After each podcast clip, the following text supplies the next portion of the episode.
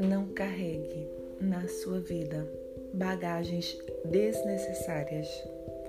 Refiro-me a pensamentos autodestrutivos, negativos, comportamentos desleais ou desonestos de outras pessoas que muitas vezes você fica remoendo na sua cabeça.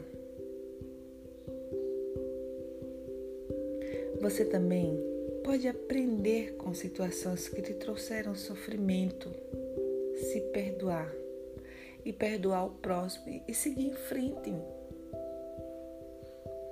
O tempo não para.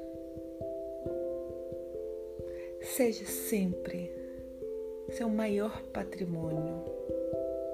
Se respeite muito e não permita que pessoas que não te conhecem o suficiente te machuquem com palavras duras. Seja sempre fiel, leal consigo mesmo e mude de opinião quando for necessário. Isto revela o seu amadurecimento.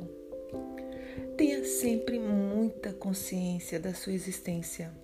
Esteja presente Dê o melhor de si em tudo o que fizer. Viva em estado de presença. Questione-se e tenha uma existência muito feliz. Bom domingo.